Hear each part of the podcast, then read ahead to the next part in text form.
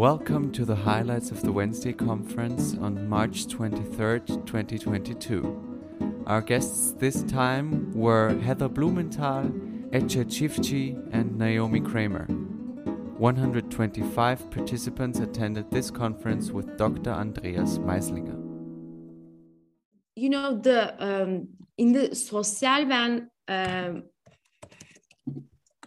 in the um, Sosyalben journey, one of the most difficult uh, process obstacles is about uh, making the sustainability model. Because in Turkey, when we look especially I worked in Jordan, Africa, Cambodia, Mongolia, uh, that I mentioned before about these field works, except from uh, Turkey uh, and Istanbul, I like did these kinds of workshops and field works in uh, 11 different countries. These countries are like such as India, and these countries are economically uh, developing countries uh, under our mission. So the main obstacle is, I think, the sustainability model because we based in Istanbul. Right now, I'm in Brussels and trying to um, cooperate the headquarter in here. But um, we based in Istanbul, uh, and the, the, sustainability model is very difficult because in Turkey the volunteering rate is very low.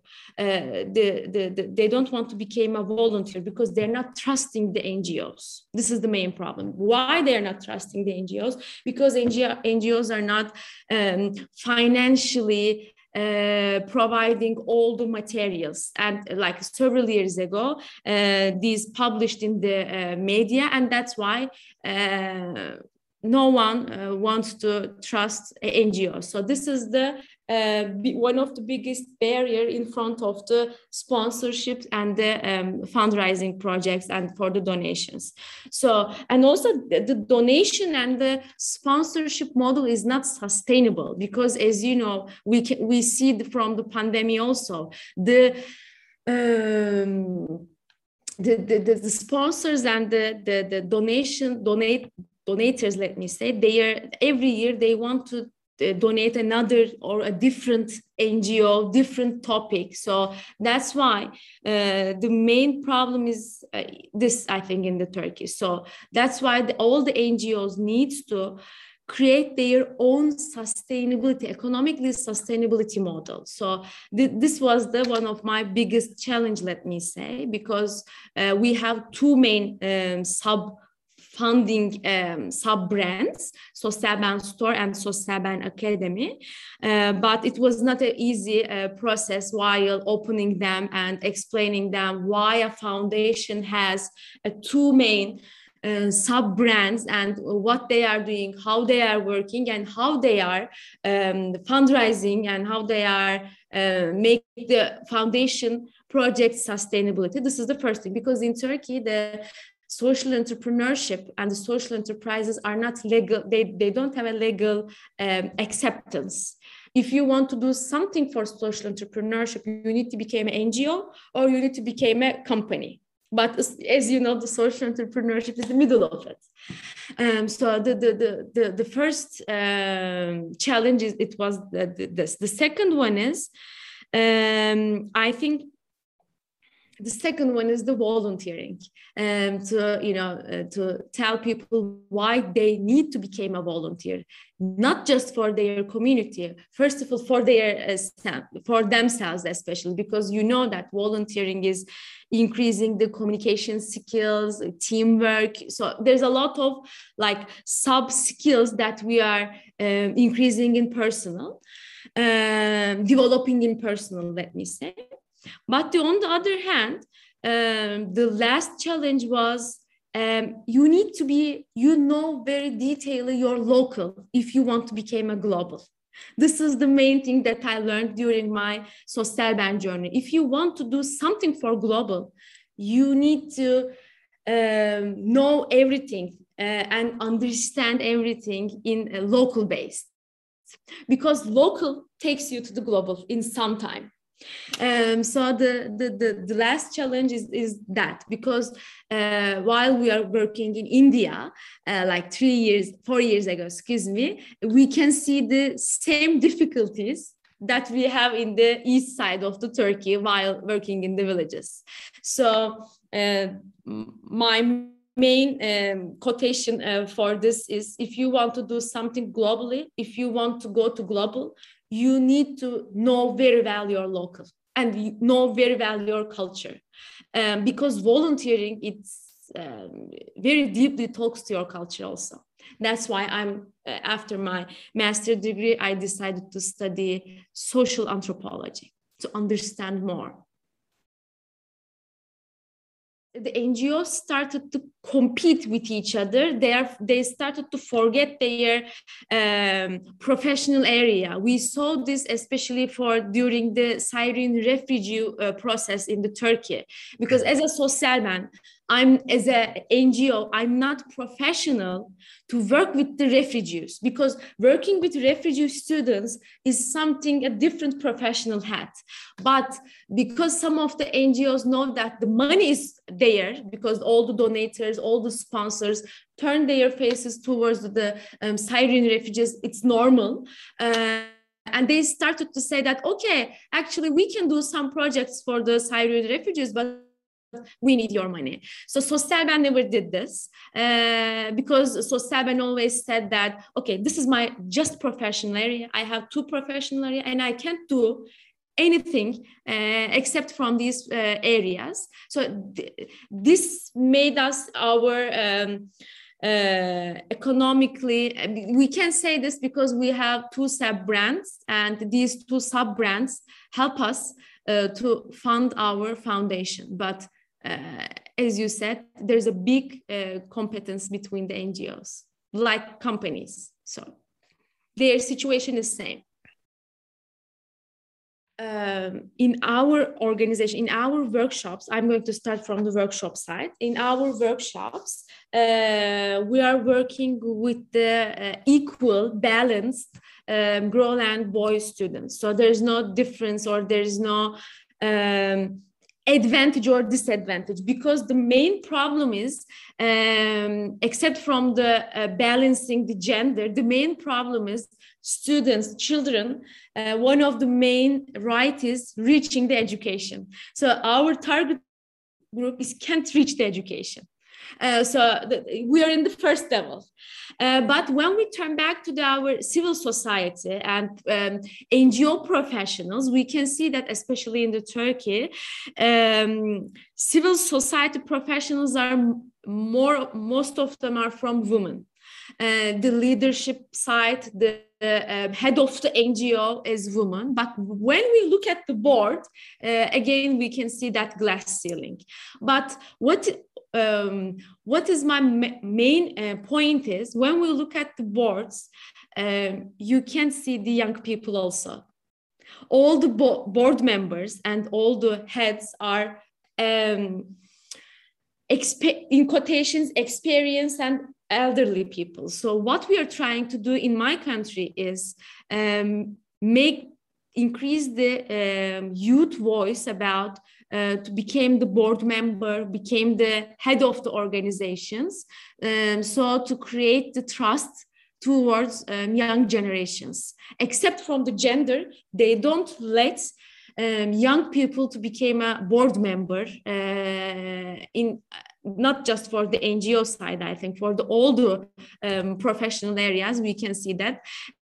And what we are um, talking about in Sosyalben is you need to trust the young people because when we look at the demography, young people want to do more for their community uh, because they want to become more volunteer when we compare with the uh, elderly people, when we compare with the uh, other uh, age groups, let me say.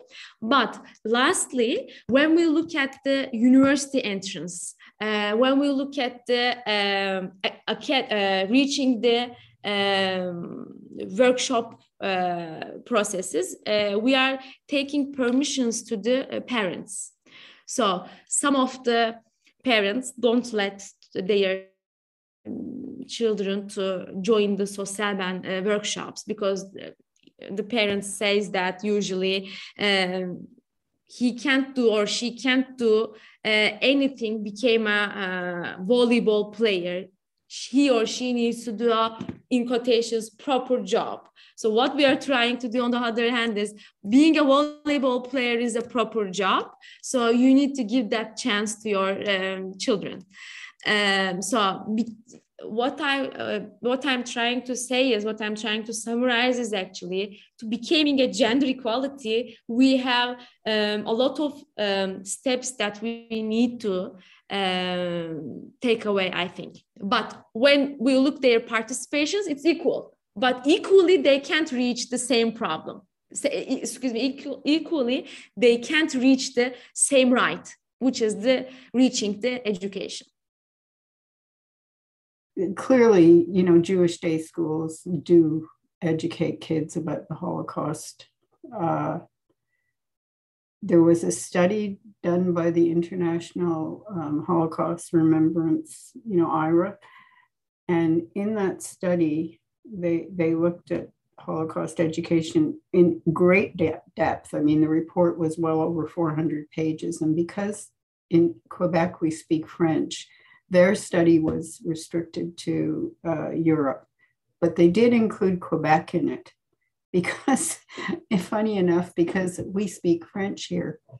So you might want to look at that report to, to understand specifically about Quebec.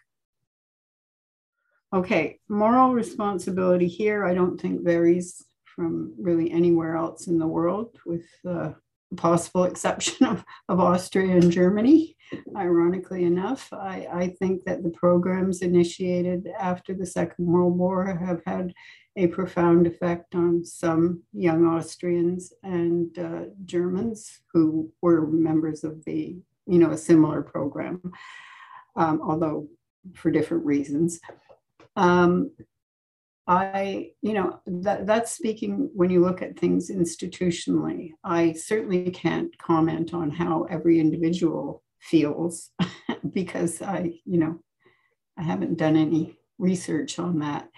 But my my my sense, my sort of sense, and you know, I'm an avid reader of, of news, and I do have younger well, I guess my children aren't as younger as, as you guys any longer, but they are um, educated young people. And I know, of course, their circle of friends. And I, you know, I'm sorry to say, but I think it's lacking here and sadly lacking.